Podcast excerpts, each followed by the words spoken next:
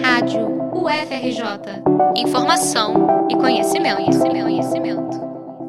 O avanço do novo coronavírus levou as autoridades de saúde a recomendar medidas radicais para conter a disseminação da doença. O isolamento social e a quarentena, antecipada por governadores de São Paulo, Rio de Janeiro e outros estados, mesmo contrariando o governo federal, são providências duras, mas que, em outros países, ajudaram a frear a pandemia e salvaram milhares de vidas. Racionalmente, a maioria das pessoas já entendeu que se não trabalha em serviços essenciais, o negócio é não sair de casa.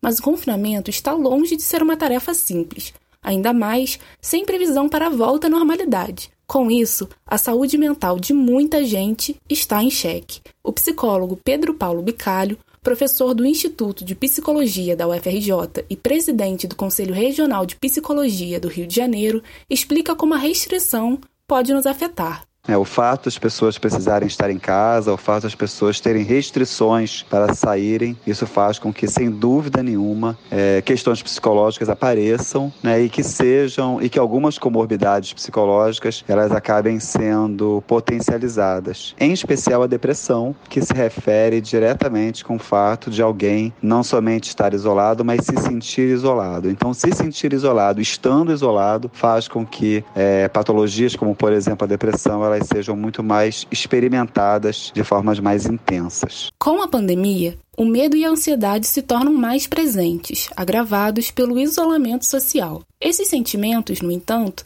podem ser ainda mais intensos em pessoas que precisam sair para trabalhar, como profissionais de saúde, limpeza, segurança pública e comércio de alimentos. Para Pedro Paulo, a ansiedade deve ser vista com atenção nas duas situações. E todos nós que conhecemos os sintomas da ansiedade sabemos que a ansiedade é um grande gatilho para os problemas respiratórios.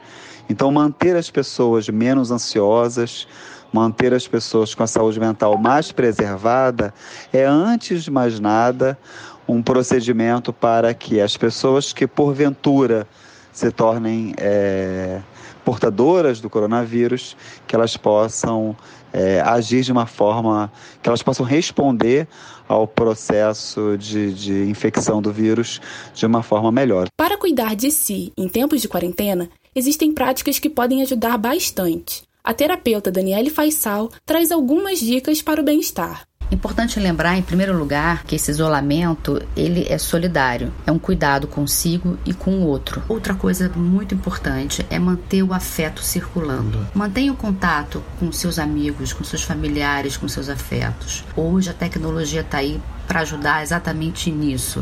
Além do contato virtual com amigos e parentes, é fundamental manter uma rotina de exercícios físicos e também reservar sempre um tempo para o lazer e atenção ao consumo exagerado de notícias. Uma outra dica valiosa é restringir o tempo de acesso à informação. Com certeza tem muita informação circulando, um bombardeio de notícias o tempo todo chegando do Brasil e de todo mundo, e é importante a gente saber sim, mas tenta limitar um pouco para não ficar sendo bombardeado com notícias negativas o tempo todo, porque isso só gera angústia.